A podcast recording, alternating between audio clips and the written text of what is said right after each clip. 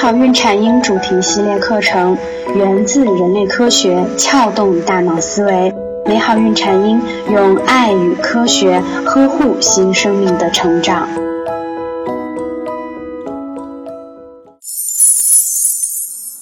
大家好，我是缇娜。今天呢，缇娜和各位妈妈们说说，宝宝吃完母乳后不睡，真的代表没有吃饱吗？刚满月的宝宝，平日里一直都是吃完母乳稍微哄哄就可以独立在小床上入睡。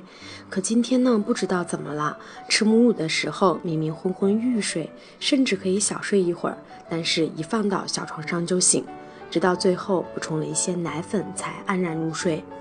看到上述宝宝的一些表现，很多妈妈开始怀疑自己的奶水不足，也认为宝宝的不睡是因为没有吃饱。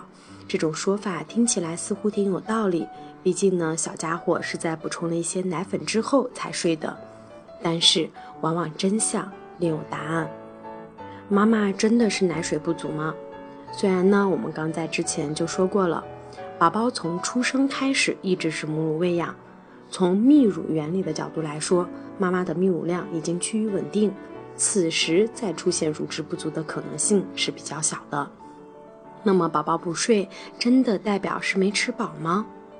满月之后的宝宝呢，本身睡眠时长就会开始出现缩短，特别是白天小睡的时间会变长，逐渐呢呈现日醒夜睡的特点。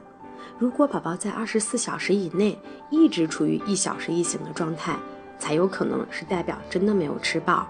如果只是表现在某个时间段，我们重点考虑白天是不是小睡时间过长了。如果宝宝没有吃饱，他可能还会有以下表现：如果没有吸吮到足够的乳汁，那么宝宝就会哭闹不休，即使抱在妈妈怀里也还是哭，而且呢，饥饿性的哭闹，宝宝在吃奶的时候会表现得非常急迫。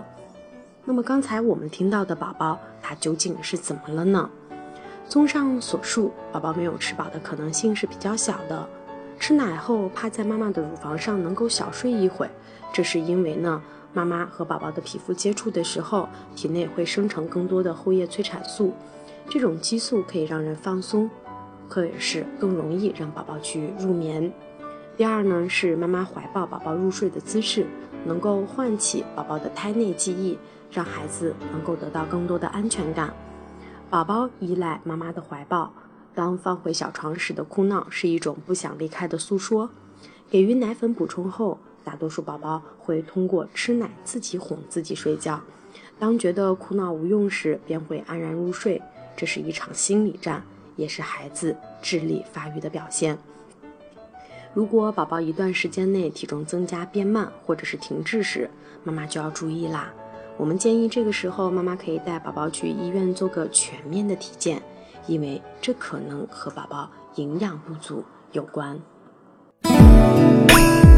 您可以搜索我们的微信公众号“美好孕产婴”，找到我们。